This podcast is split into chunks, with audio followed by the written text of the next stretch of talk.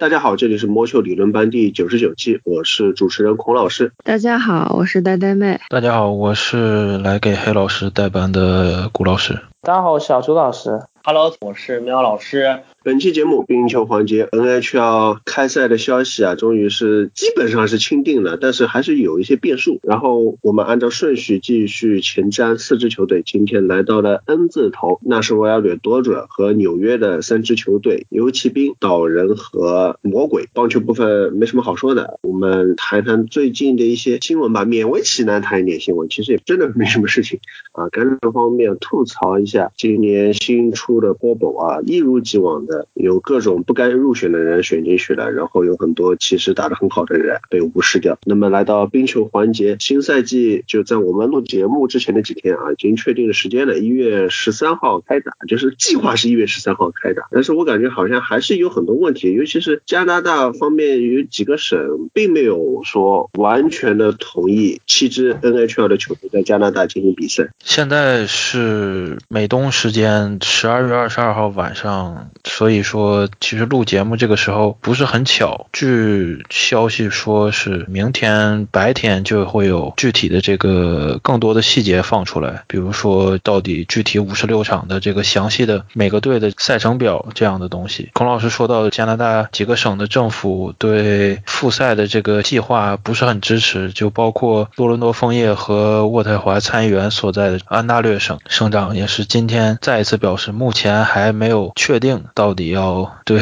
这个情况有什么样的反应？温尼伯那边同样也是表示不确定。温哥华家人的 B.C 省更是从上个赛季开始就比较反对这种大型活动或者任何的这种比赛，所以说很有可能就是有几支球队不会在自己的主场打这个赛季。但是对究竟加拿大七支球队全部搬去美国，还是说在加拿大另找地方，我们现在是没有任。何的确切消息。对，那么好，我们接着继续聊球队前瞻。N 字头其实那是为了掠夺者，来吧。掠夺者大牙这个球队现在过了一整个2020，这个球队的地位没有改变，还是一处在一个非常尴尬的位置。他们的总经理 David Poile 其实也是非常厉害的一个人物，NHL 现役资历最久，也是大牙这支球队队史唯一的一个总经理。他从上个赛季开始就对。球队的竞争力表示不满了，他也越来越不耐心。但是考虑到球队还是有几个实力非常强的核心球员，他是拒绝重建这个概念的。最近他的目标是想让球队变得更年轻，所以做出了 Luke Kunin 加一个四轮换 Bonino 二轮、三轮这样的一个交易。但是 Kunin 交易过来之后，到现在还没签。这个交易当时我们肯定也是聊过的，觉得。狂野是血赚的一方。除此之外，Craig Smith、Michael Granlund 都是自由球员放走。Kyle Torres 是一个非常长的一个买断，但是大家这边也是觉得这是必要的操作。总体来说，这个休赛期大牙并没有什么操作，呃，现在还有很多的薪金空间来操作。呃，传的最火的就是现在自由市场上上的最好的这球员 Mike Hoffman。除此之外，比较值得关注的球员就是伊莱托文，这个是说过无数次，到底为什么还打不出来的一个球员。他现在在 KHL 芬兰的小丑 Ukri 打了二十五场，五个进球，八个助攻，这个数据并不好看。但是这段时间特殊情况，有球打总比没有球打好。预计来说，他应该会被安排到球队的二组，就是等恢复比赛之后，Frostberg。Johansson 和 Arison 这个，我觉得应该是不会动的。Matt d u c h e n 加 Tonen 加上，现在明显就是缺一个比较有技术的球员。Mike Hoffman 我觉得非常合适，在这个二组左边的位置。但是具体会不会操作，我们也不知道。总体来说，这个阵容相当一般，想要从中区脱颖而出，难度我觉得也是比较大的。说到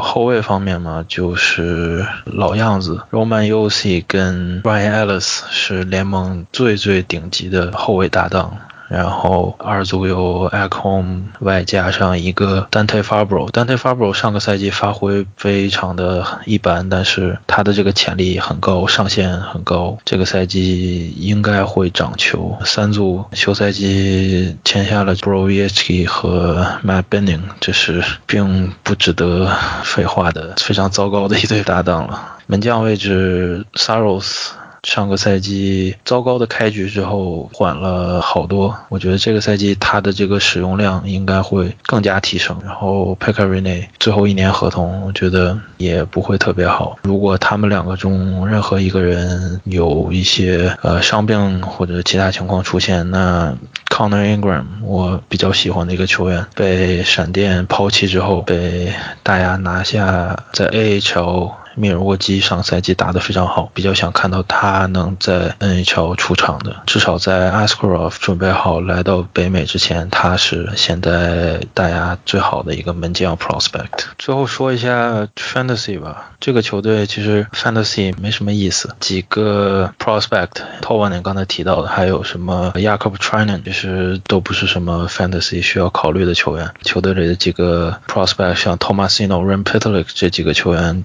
连十二个前锋的这个名单可能都挤不进去，所以说前锋方面，我觉得 在一个十二人标准盟里需要考虑的并不是很多。Roman u c 当然 Norris Winner 非常稳定，非常靠谱，我觉得标准蒙二轮末三轮初这样可以考虑。下一支球队新泽西魔鬼啊，去年弄到了状元，但是去年他们的表现其实是蛮令人失望的啊。那么今年魔鬼可不可以搞点事情出来？魔鬼今年的定位就还是想要冲一冲季后赛的。去年也是做了很多的操作，卖了一些集战力去换选秀权啊。然后在今年就到目前为止，魔鬼还是联盟里面薪资空间最充裕的一支球队。虽然现在他们还是有一些这个 RFA 的续约没有完成，Jasper Brats 和 Mackenzie Blackwood 还没有签。在完成续约之后，估计还是。是会有八到十 M 的空间吧。理论上讲，在一月十三日之前，各支超帽的球队还是需要把这薪资总额控制在线下的，所以可能会有一些交易出来。杨森这个交易，魔鬼这边也是刚才提到的，薪金空间多，Cap Space 非常的理想，所以说有一些可以去争取。枫叶这边需要薪金空间，所以就忍痛抛弃了这个 Andreas Youngson，，三年三百四十万美。年的一个合同，他到了魔鬼之后，应该是一二组这样直接上 top six 的。另外，蓝衣那边也是需要薪金空间，所以他们几乎就是把 Ryan Murray 白白的送到了这个魔鬼，呃，就换来了一个五轮签。Ryan Murray 还有一年四百六十万的合同，加上自由球员市场签了一个 Corey Crawford，每年三百九十万签了两年，还有一个 Kulikov，一年一百一十五万。其实魔鬼这边也没有什么操作，的确有很。多的薪金空间，但是我并不觉得他们能有任何的新操作了。新的这个主教练 Lindy Ruff，我对他的这个风格也不是很了解，但是我的想法就是他肯定会比 John Hayes 会打一个更 aggressive、更能创造机会的冰球风格吧。尤其是说考虑到球队有这么多所谓的这些还没有打出来的、处于这个青年状态的这个不算是 prospect，但是是个年轻球员。但是我觉得球队的问题在于。于这样的球员太多了，就是这种过去的几个赛季在 NHL 级别和 AHL 级别徘徊，然后机会两边都得不到太多，然后导致这个球员的行情下跌，这样的球员太多了。不过首先。这个赛季比较大的一个问题，Gusev、Palmieri 两个人上个赛季都有交易留言，球队都没有卖。现在今年属于他们合同年，魔鬼这边也不打算竞争，所以说自然他俩成为了一个热门的交易人选。但是考虑到魔鬼计划里是两到三年就要崛起，他们两个留不留是一个问题。不过两个人加上两个状元 Hisher 跟 Hughes，加上刚才提到的 Youngson，基本 Top Six 就是处于这样的一个状态，加上应该是。一个上赛季发挥不错的 Jasper brat 球队的这个三四组就比较乱了。Zajac 那个大合同加上一个不可移动条款，他。锁定一个三 C 或者四 C 没问题的，但是剩下的球员里没有一个球员的这个位置是稳定的，相对来说比较稳定的 Jas Jasper Boquist、Miles Wood 和 Pavel Zaka，其他几个球员谁留队都不一定，真的现在要看训练营的状态。我个人比较看好 Michael McLeod 能留队成功，考虑到他现在这两年也是进攻方面比较退化，然后逐渐处于转型到一个看他比较适合上赛季 Blake Coleman 那样的一个角色去在 PK 上发挥。Sammy Vatanen 交易那笔和飓风的交易中换来的这个 c o c o n e n 过去三个赛季在 NHL 打了十二场，没有拿到分，这就是呃我刚才提到的这种在 NHL、AHL 升降的球员。他在 AHL 打得非常好，但是飓风也是 没有任何的机会。他是一个技术非常好的球员，但是这两年行情一直看跌，在魔鬼他的机会会大一些。剩下 Nathan Bastian、Nick Merkley、Brandon Gignac 这几个球员留队都是有可能的。后卫形式也比较简单，Will Butcher 跟 Damon Stevenson、Ryan Murray 跟 PK Subban，这是一个比较稳的组合。Bottom pair 的话呢，就是 Connor Carrick 跟 Kulikov。所以剩下的几个真正的现在还没上过，还处于一个新秀状态的 prospect，像 Nolan Foot、Ty Smith、Kevin Ball，我觉得这个赛季都会在 AHL 级别。门将的话，刚才提到的这个 Corey Crawford 签约，在 fantasy 方面是严重影响的 Blackwood。两个人现在基本上形成了一个一 A 一 B 的状态，所以我不再推荐 Blackwood，哪怕就是说他这两个赛季处于一个稳定并掌球的状态。这个球队其实推荐的 fantasy 人选也不是很多。Paul Mary，如果你需要得分的话。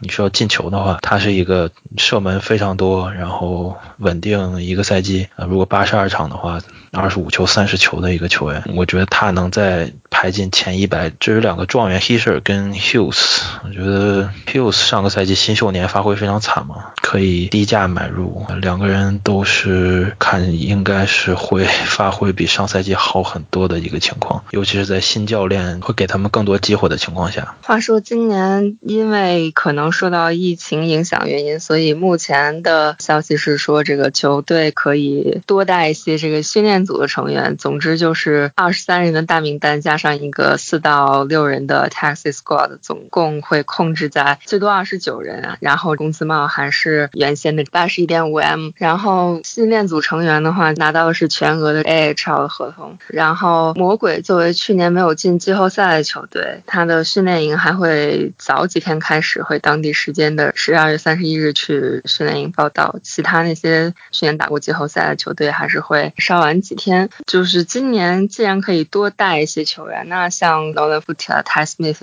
什么，是不是也会有一定的机会参与到魔鬼日常训练和比赛里面？下面来到纽约岛人，岛人上个赛季打的生龙活虎啊，成绩非常好。那么今年他们靠着一个在强队里面可能显得比较平民的阵容，能不能有更多的上限可以挖掘？岛人休赛期也没有什么阵容上明显的变化吧？一个是 Thomas。Grass 合同到期了，离队，然后就是 Devantifs 去到了雪崩，其他的总体的架构还是去年我们看到的比较稳定的组合。就一组应该还会是 Bazal,、Anders Lee 和 Jordan Eberle，二组 Anthony b v i l l i e r Brock Nelson 和 Josh Bailey 都是去年看到的非常熟悉的这种搭档。然后三组现在右边我还不是特别的确定，但是中锋的话，Pajou 左边锋 Derek Brassard 应该比较稳定吧。四组还是 c z k a s Clutterbuck 和 Mark Martin Fantasy 打人盟的刷分组合。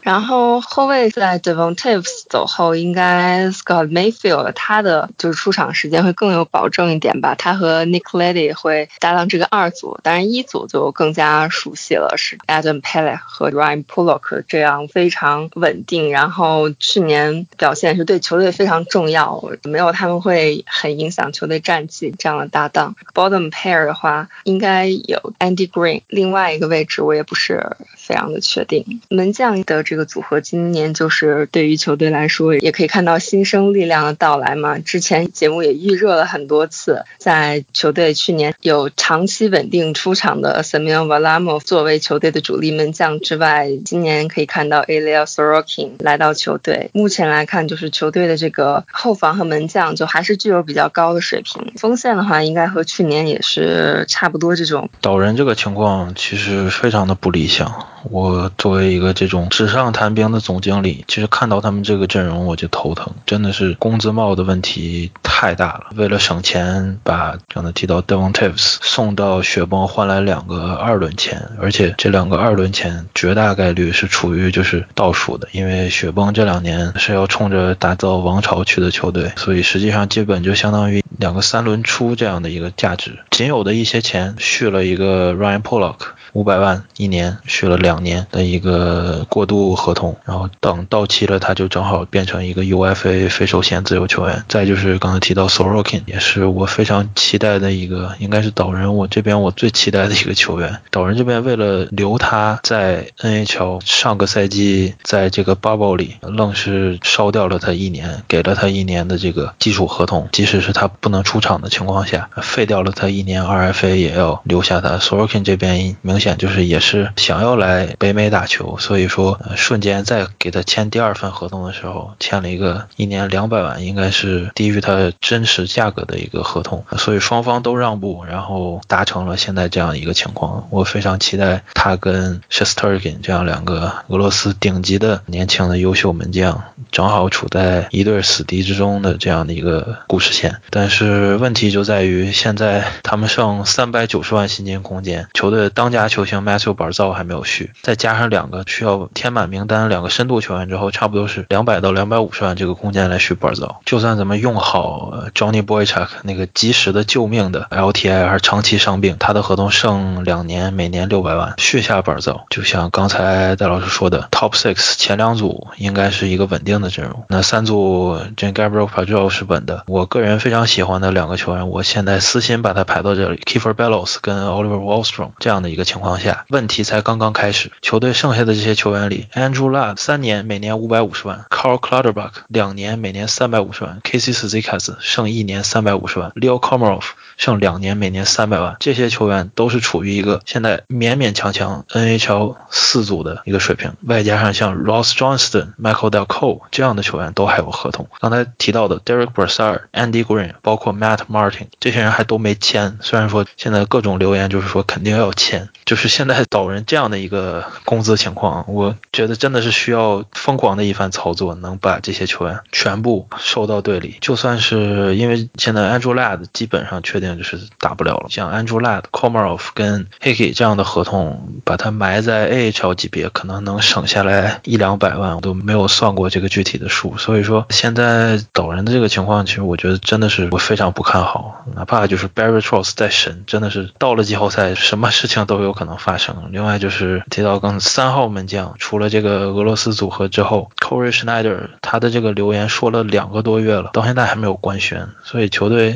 连一个应急的这个三号门将都没有。不知道岛人这边剩的这距离训练营开始这十多天能有什么操作吧？最后这个球队也不是什么 Fantasy 大队，不过我的确看好板奏，板奏肯定能在新赛季开机之前把他的合同签好的。我想象不到他错过这个赛季的开始，而且。我觉得他今年能回到一个场均一分这样的水平。如果他要是掉到第九轮或者第十轮，标准盟十二人标准数据默认九到十轮，我觉得可以拿一下。除此之外的话，也就是安德斯利，如果缺进球的话，安德斯利是稳定的刷进球的人。门将这边瓦拉莫夫跟 Sorokin 两个非常好的门将，但是我们完全不知道球队会怎么用他，所以拿他们两个之前，我真的是需要警告一下所有的玩家。这个一定要三思。今天要盘点的最后一支球队啊，这过去一个赛季，呃，也是正中眼球，尤其是两轮抽中的状会员券啊。那么纽约游骑兵这个赛季啊，能不能有大动作？不得不承认，就是我们在搞选秀的时候，把他们吹得过大了。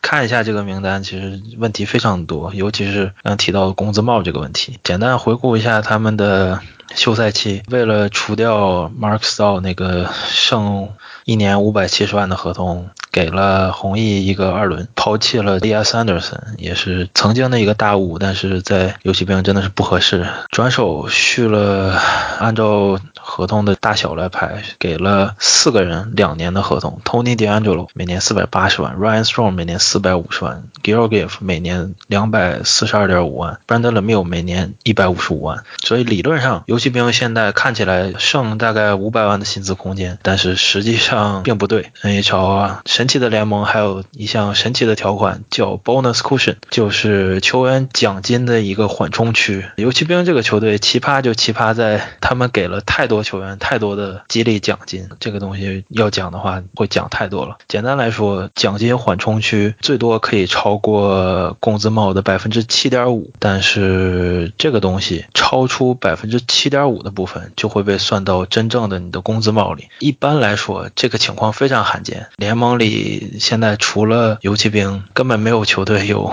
这样的事情。给出奖金，除了游骑兵之外，最多的球队家人和黑鹰也都是呃四五百万的样子，所以安全的在这个百分之七点五这个范围以内。但是游骑兵这边就不一样了。游骑兵签了拉球王这个状元，当然是理论上最大的奖金。他的这个算下来，然后 Igor Shesterkin 他有大奖金 c a p o c a c o 去年的第二顺位，他也有一个很大的奖金。像什么 Ryan Lindgren、Julian Gauthier、Philip Hito 这样的球员都有奖金，加起来之后差不多是一千多万了，远远超过了这个百分之七点五。所以说，游骑兵这边雪上加霜，本来现在就有五六个人的合同在这个买断，主要的大头就是 s h a d e n k e r 跟今年刚操作的这个。个，Hank Longquist 买断的这个薪水已经一千三百万了，再加上被强迫算进工资帽里的球员激励奖金，所以说，呃，游戏兵这边总经理 Jeff Gordon 需要在别人有八千一百五十万的情况下，他需要六千五百万来打造一支二十三个人的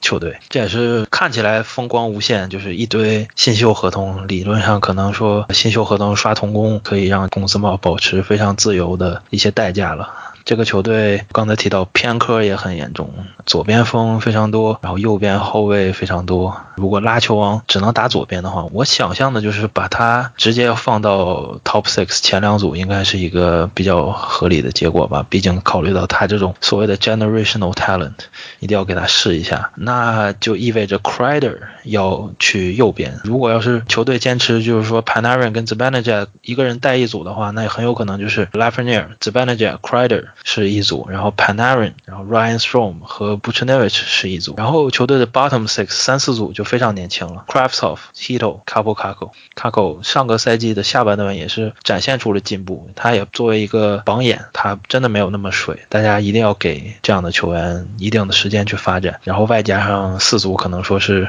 Brett Howden、Brandon Lemieux 还有朱林勾铁这样的球员，这个球队就是 非常奇怪的构建吧，Bottom Six 全是那些年。年轻的，然后处于一个在发展，未来有潜力当技术型球员的这样的一个情况。然后后卫这边刚才提到右边非常的臃肿，Adam Fox 球队现在最好的后卫，可以说在一年之后就已经确确立了这样的一个名号。但是 Jacob Trouba 那个大合同，加上新续的 Tony DeAngelo，两个人对于一个二组的和三组的右边后卫来说，是不是有点太贵了？左边 Ryan Lindgren、Brandon Smith、Jack Johnson、Anthony b Tail, Lever, Hayek 这样的球员，说实话，这些人没有一个是现在处于一个在 NHL 能打上前两队后卫的一个情况。球队里确实有一个非常好的左手后卫 prospect 大物 Kendry Miller，但是他现在 AHL 都没打过，所以说得给他一定的时间。门将方面是 Sturkin, Georgiev，这是呃上个赛季的搭档，今年特殊情况第三门将也可能会出现，所以现在有一个 Keith Kincaid，也是一个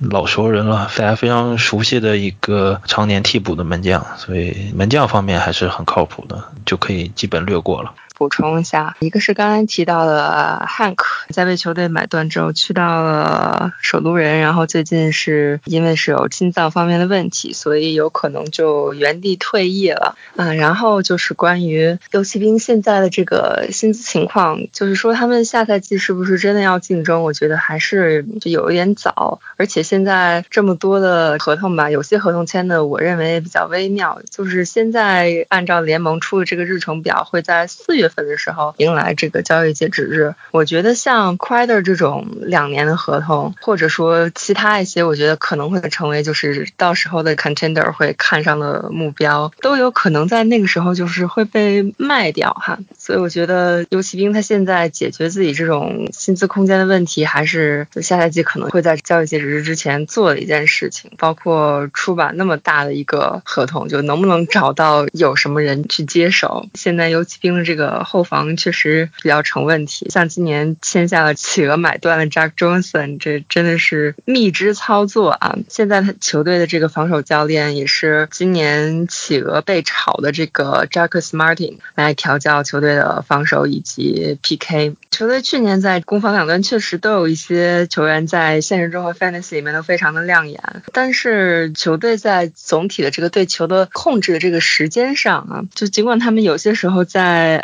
方面有一定的优势，但是一方面 take away 比较多，然后特别是中锋方面，他们就没有一个能够争球的人。本来这个中锋就不是他们储备比较丰厚的位置，然后这几位吧比较好一点的 Spanija 的他这个争球成功率应该也没有过半，像什么 Hito 这种就低到不到百分之四十，就离谱。这确实是一支我们比较 hype，因为 talent 很多，但是总体来看各个位置上也都有各种各样问题的一支球队。最后讲一下这个 Fantasy，大家最想知道的拉菲涅尔拉球王。状元一上来就是被比喻为下一个卖球王的级别的这个球员，他在 Fantasy 里能达成一个什么样的水平？我觉得在第一年这样一个五十六场的赛季，如果他能稳定在前两组这样的一个位置的话，我觉得十五球、二十五助攻，然后强打十分，差不多应该是他的一个 floor，他的一个底线。他这个的确从他在青年联盟的表现就能看得出来，他是。一个真正的就是比前两年的这些像 Hughes、像 c a c o 要实力强上一截的一个球员，能带来的集战力在第一年也会比他们大很多。我觉得在标准盟差不多排在七十到一百是一个比较现实的一个排名，但是闪光的新玩具大家很愿意去提前去抢去 reach。我觉得到了八轮左右，这是一个我比较可以接受拿他的一个呃位置。但是说回其他的这几个球员。Panarin Fantasy 现在所有模拟里基本稳定的第五，上赛季六十九场九十五分，人数平等等的 Even Strength 的时候七十一分，这全联盟第一应该是非常稳定。我觉得 第五顺位呃完全没有问题。如果能让他跟 Zibanejad 打一组的话，这个加成可能会更高。但是 Zibanejad 呢这边上赛季联盟平均每场进球最多的球员，最后四十场也是打进了三十四个球，神级发挥。现在这个模拟看应该是在二轮末这样的一个状态，但是我还是要拿我非常喜欢的一个数据，说是他的 shooting percentage，他的这个射正进球的这个比率，上赛季十九点七的 shooting percentage，之前他职业生涯最高的一个赛季十二点七四，所以说这个赛季期待他疯狂的往下滑落。不过以他的水平，五十六场比赛六十五分应该是问题不大的。然后最后排几个雷，是 s t a r k i n 非常小的一个样本。上个赛季很多人看他最后的表现，今年疯了一样的去抢他，谨慎的不看好。四轮开始拿他可能吧，前三轮我是不会拿的。球员是好球员，但是他在 NHL 的样本的确太小，而且刚才也提到了，他面前的这个防守组非常的糟糕。虽然说的确在这样糟糕的一个防守组下，第一个赛季。打出这样的好发挥，的确非常的厉害。但是这不保证他今年会做出一样的事情。其他几个雷，Tony D'Angelo 跟 Adam Fox，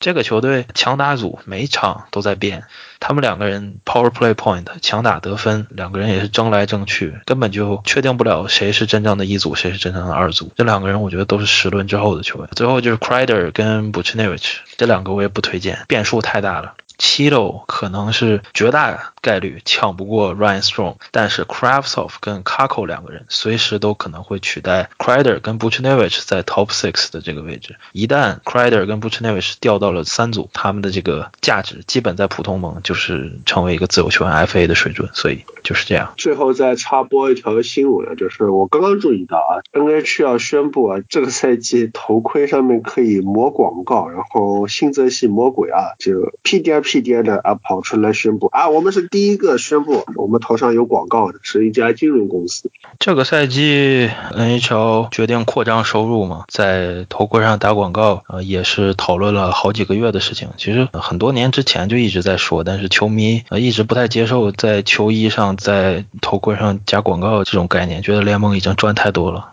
看欧洲那边广告那么多，其实观赏性也是看着球场、看着球员特别乱。但是今年因为疫情收入暴减，联盟这边想着办法的赚钱。球衣上可能运作的空间比较小，但是头盔这个绝对是没问题的。现在看了一下效果，就是前几天一直在讨论，然后大概是昨天还是前天有记者确定就是爆出来这个事情，最后是批准了。因为我现在工作也跟这方面有点关系，所以一直也盯得比较急。呃，现在联盟截止到今天是三支球队已经确定了拿下头盔赞助商。我看了两个球队的这个效果，一个是新泽西魔鬼，一个是华盛顿首都人，其实比我想象的要好。广告贴的也没有那么夸张。比较值得注意的就是没有新品牌，他们选择的都是自己现有的这个赞助商，给他们的曝光度也足够。联盟这边我看到现在这个报道说，就是像大市场球队，像枫叶和游骑兵这样的球队，这个广告位能卖出差不多一百万美元。小球队可能就是能卖出他们的二分之一、三分之一。这个无论如何对联盟是好事儿，因为联盟的收入增加了，球队球员这边就不需要付更多的 escrow，就就是薪水不会被更多的克扣。所以在这样的一个特殊情况下，联盟能找到这种并不常规的方法来扩张自己的收入，总归是好的事情。来到棒球环节，最近啊是美联社的消息，应该是大联盟内部官方透露出来的，今年的。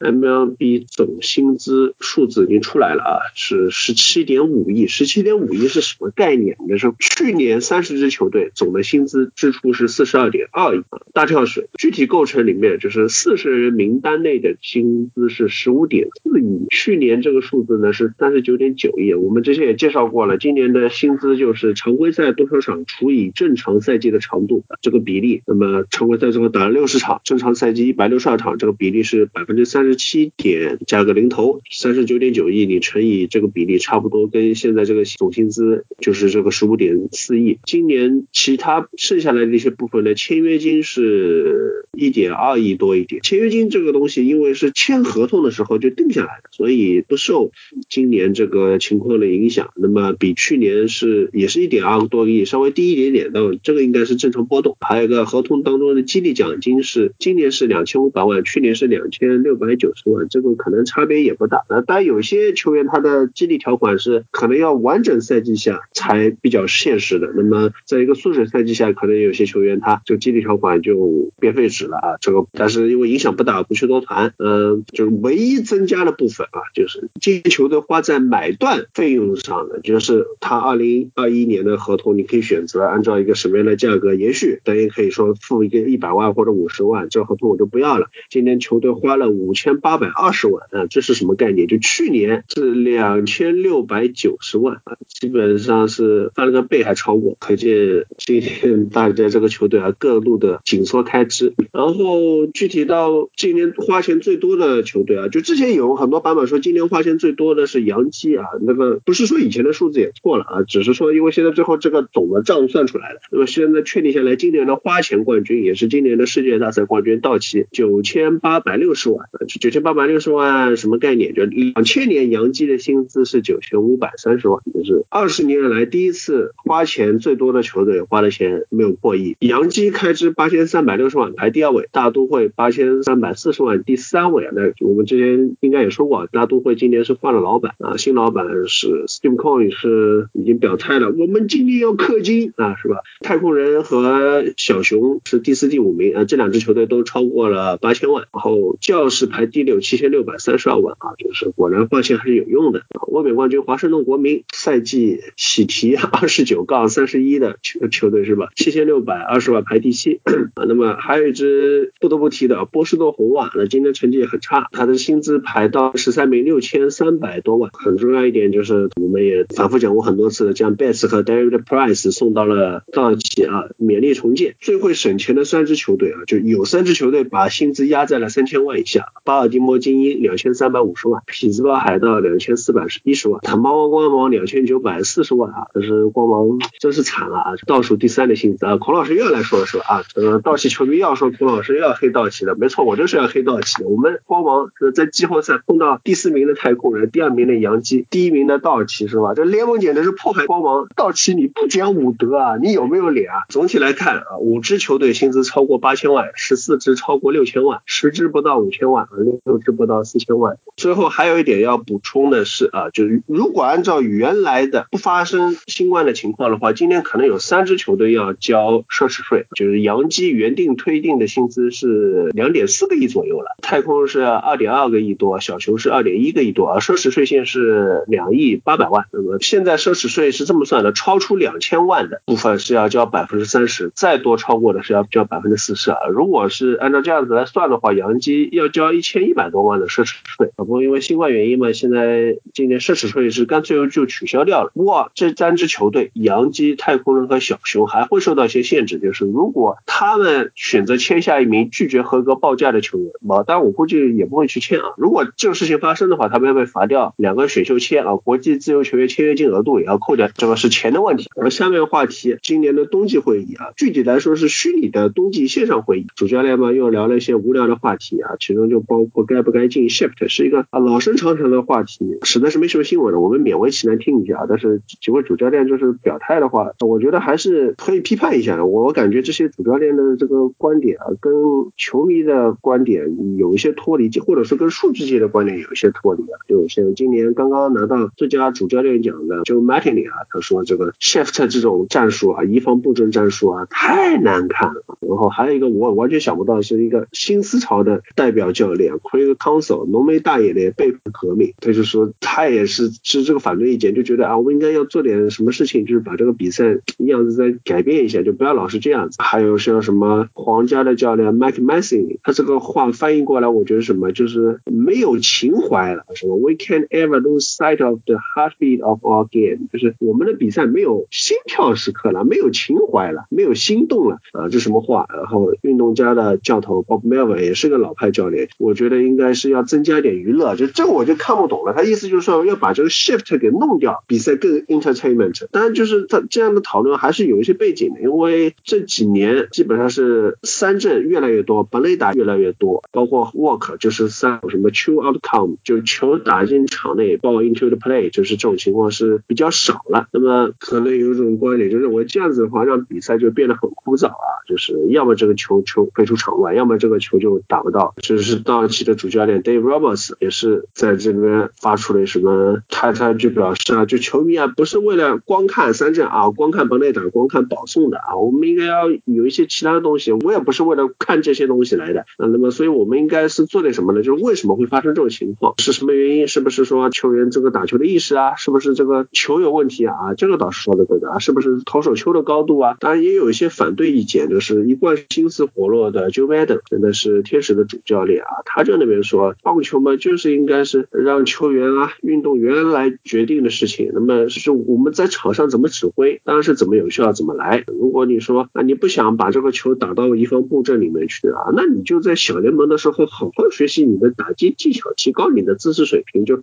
想练那些不把球打进布阵里面的技术。要是你被对面布阵针对的话，就说明什么？说明你菜啊，对吧？所以把什么棒球更好看不好看的这个问题，就归咎在这个移防布阵上，是很荒谬的。这个东西得看 Manfred 这个人怎么想嘛。Manfred，我印象里他好像说过几次，不说去禁掉这个 shift，也要去修改一下这个 shift 的规则之类的东西嘛。他是比较倾向于做改动的这种。但是怎么说呢？你十年前、二十年前没有 shift 这个东西，那十年前、二十年前投出九十迈的这个球也算火球。那你各种因素加在一起，才导致的现在的这种越来越多的三振、越来越多的全垒打这种情况的出现。你不能说禁止投手投出九十五迈以上的球这种说法，你就来拿谁做文章。其实我是倾向于原地不动，然后让他自己去发展的。棒球这个运动，我觉得一百多年下来，我也没话讲。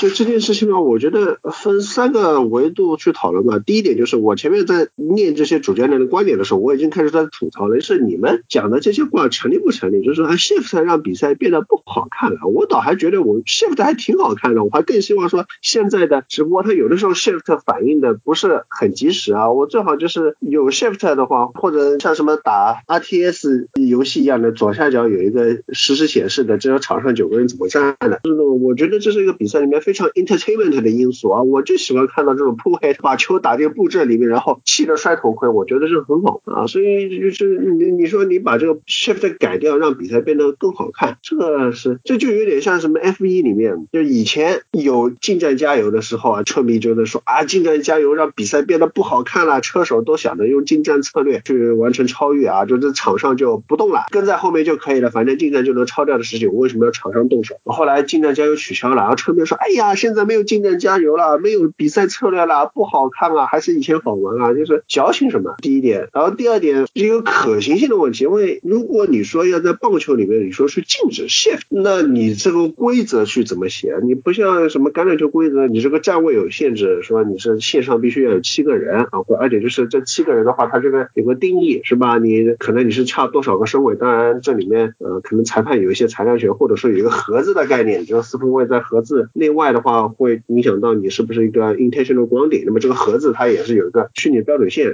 然后如果你说棒球里面要禁止 shift，就等于说是三个外野，四个内野，你是在场上划一个什么虚拟的线出来是吧？然后你就只能站在你自己的手手区里面。那我就是有时候我什么外野手，我左移一下右移一下，这个不都是很正常的一个事情啊？你说要在规则里面去限制，你怎么去实际去执行？而且这个棒球场它是一个很大的，你不像什么橄榄球里面，你说这个阵型合法不合法？因为人挨着人。人你在那边侧面看看就知道，或者是像冰球场里面这个越位不越位，你裁判就站在蓝线边上，他一看就知道了。你在棒球场里面，就说啊不能 shift，这个九个人站位这么宽阔的空间，而且棒球场是个扇形的不规则的，地上又没有 hash mark 这种，你怎么去判断就是他这个是不是一个 illegal formation 是吧？Manfred 一边想要缩短比赛的时间，一边想要更多得分、更多的安打、更多的全垒打，这个是不是有点冲突？确实，他这个就是我觉得跟前面这个教练说的话一样的，就等于说是他有点像，哎，现在比赛不好看了，他随便找了个理由，就是哎，就怪你，就怪 shift，或者是就怪怎么样，这个也是一个不合理的东西了吧？包括像刚才古老师说的，你这个比赛它就是正常发展到现在，我们解决刚才的问题，我们找到办法去克制 shift，或者是怎么样，但是继续球队肯定会想着办法去增加自己这个成绩的提升啊，他肯定是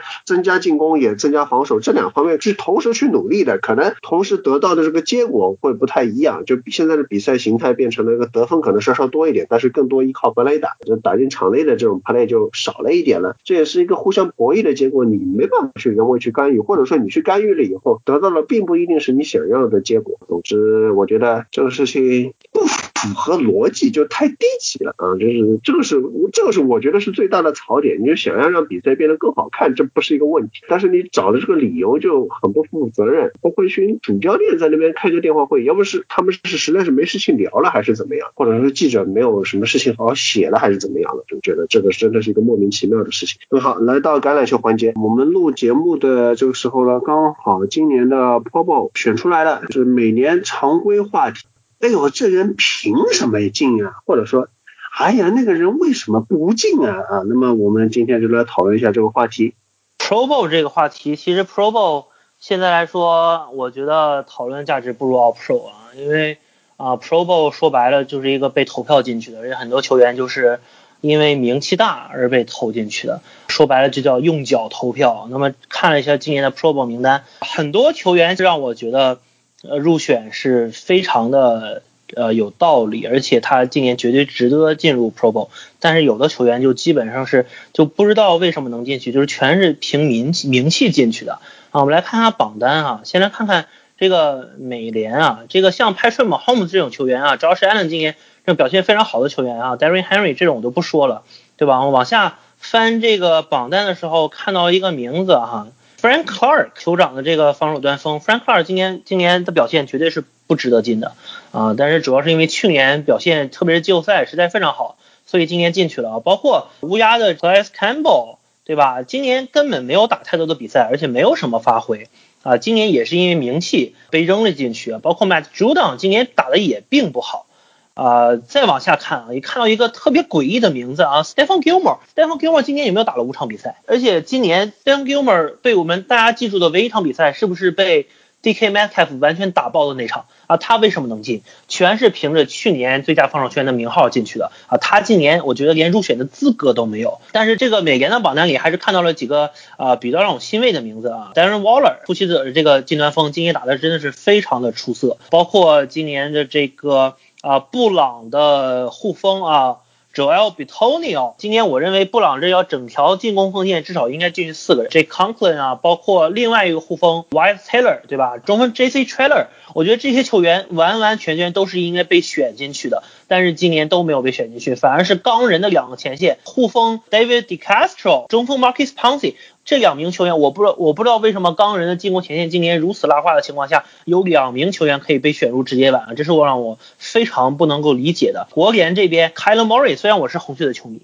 但是 k y l e Murray 今年除了跑得好以外，啊，他为什么能进呢？我我其实并不是很知道。我觉得如果让 k y l e Murray 进，我甚至愿意觉得让 Tom Brady 进。我觉得 Tom Brady 今年打的并不差。接下来这些球员，包装工的护锋 Alton Jenkins 的入选，我觉得是一个非常非常好的一个选择。他今年在啊包装工。打遍了五个位置，然后都打得非常的好。那么他的入选让我觉得，呃，是一个非常非常好的选择。但是老鹰的中锋 Jason Kelsey，我并不觉得他今年打得非常好。我觉得他今年其实在老鹰整条进攻前线比较拉胯的情况下，他也受到了一些影响。但是他也是顶着。啊，过去联盟第一中锋的一个名号进入了这份榜单，包括今年的脚位啊，其实这个这个榜单让我觉得还是亮点和槽点并存啊。包括今年我一直非常夸赞的一位脚位啊，James Bradbury 从黑豹转会到巨人之后，今年打出了一现象级的一年啊，打得非常非常优秀。包括今年包装工的脚位啊，Jair Alexander。这两名球员是我认为绝对应该入选的，但是圣徒的角位 Marshall Lattimore，我觉得是一方面沾了名气的光，一方面沾了球队战绩的光。但是 Latimore 今年的表现不足有说服力。像海鹰的这两名防守后卫，包括 Quandre Diggs，包括 Jamal Adams，我不知道你们为什么能进啊？Jamal Adams 今年转会到海鹰以后，一是没什么表现，二是经常上去。我觉得就是也是一位凭名气入选的一名球员。我觉得海鹰这条二线，今年在如此拉胯的情况下，两名安全卫居然能完全入选。海鹰的球迷们，你们是到底是花了多少水军投票？总体而言，我觉得这个 Pro Bowl，呃，看看就好啊，大家没有什么说服力。大家更应该看的还是 All Pro 的一个评选。但是 Pro Bowl，我觉得一方面吧，这个东西也是肯定一些球员，包括特别是。啊，一些现象级的表现的球员今年的一个表现，而另一方面也是给一些大牌的球员的一些啊名声上的或者是一些名誉上的一些肯定。今年的职业网在我看来，是我看球到现在可能绝对是可以竞争最秀逗的一期职业网。今年进职业网的人非常多的啊，奇葩的选择，表现好的球员大规模的进不去，表现烂的球员大规模的入选。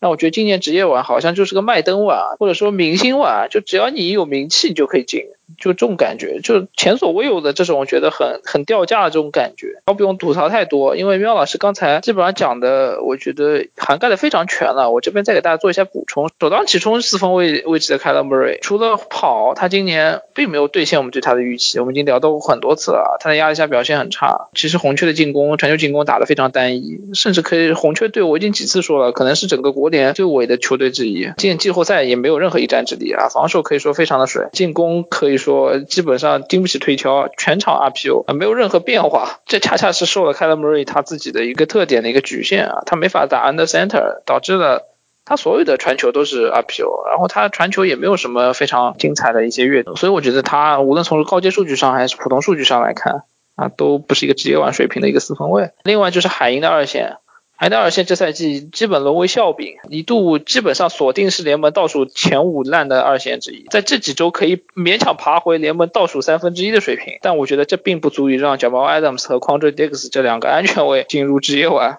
我觉得联盟只有职业网级别的安全卫太多了，怎么可能轮得到 Adams 和 Diggs 呢？对吧？就我觉得海鹰球迷在这个问题上最有说服力了。这 Adams 可能更多的是一个线位和冲传手的一个一个表现，他在 coverage 之中出场的镜头非常少，我觉得就能看的镜头并不多。酋长的 Frank Clark 刚才梅老师提过了，乌鸦的主导，一个在一支大量突袭的球队中，一个赛季到现在。啊，三十六次施压，五个擒杀，这样的数据都很平庸，可以说连在数在这种基本数据上都都排不到前列的一个球员，他他何德何能能进职业碗？而且这个球员我已经之前和什么 Max Golden 这样的球员一直放在一起做类比，就这样的球员，他的 pass rush win rate 也并不高，一对一击败对位的能力也并不强，更多是依靠一个体系加持，总是获得那些 free rush 的机会，这样的一些外线位，我觉得进职业碗是一些比较搞笑的一些一一一些现象吧。前面说的是不该进的，该进的遗珠又有哪些呢？首先一个我比较喜欢的一个四分卫啊，Ryan Tenhill，我觉得他今年，我觉得他的效率比去年来说还是没有下滑太多，但是他今年的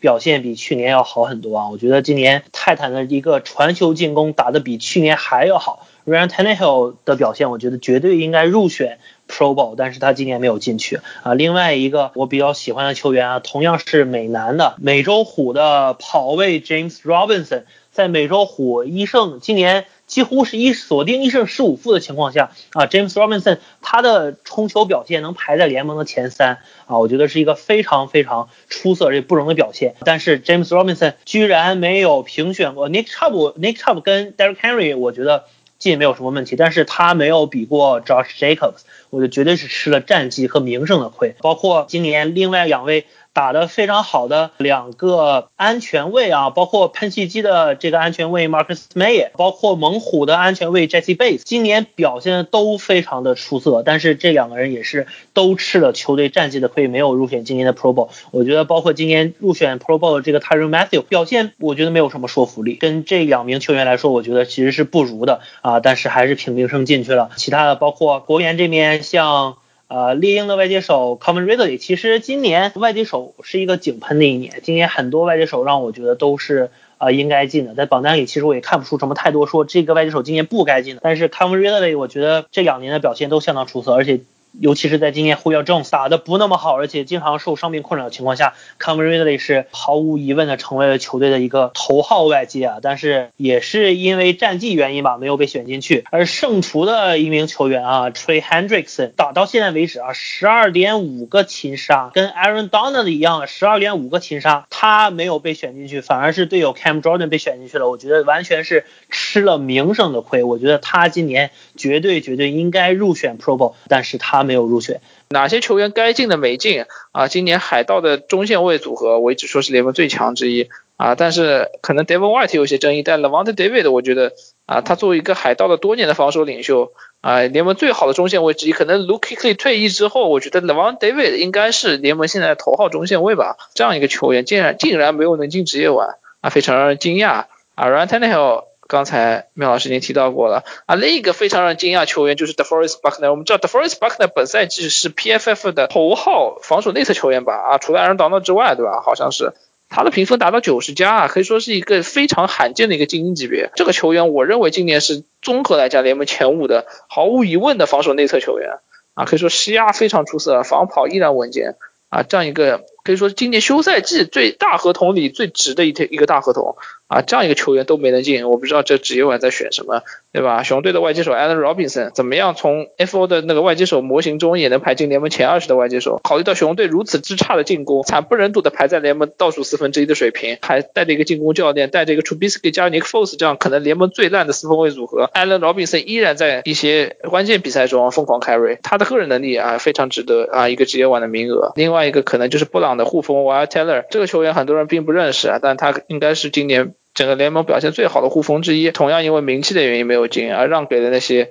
可能名气更大的一些进攻球员啊，包括圣徒的什么 Andrew Speed，当然也进了，当然他今年表现有所进步，这样的球员非常多啊，我。大概就点到这里。他今年职业碗可能也是中了病毒，我觉得就职业碗也中了病毒，只能这么讲吧。看球的人，各种各方面的人都受到了影响啊，导致今年职业碗其实笑柄的成分大于可参考的成分吧。啊，以上就是我对今年职业碗的一些吐槽吧。最后给大家做一个小预告，这期节目的时长和往期相比要少一些，那是因为节目组正在筹备魔球理论班第一百期特辑的节目，整整好好将在二零二零年的年末上线。这一期节目里呢，魔球理论班的全体成员都会出现。我们会给大家带来四个十大盘点的内容。包括2020年棒杆兵 NFL、MLB 和 NHL 三大联盟的十大槽点，以及三个单项的内容：十大 NFL 历史四分卫、十大 MLB 亚洲球员、十大 NHL 现役锋线组合，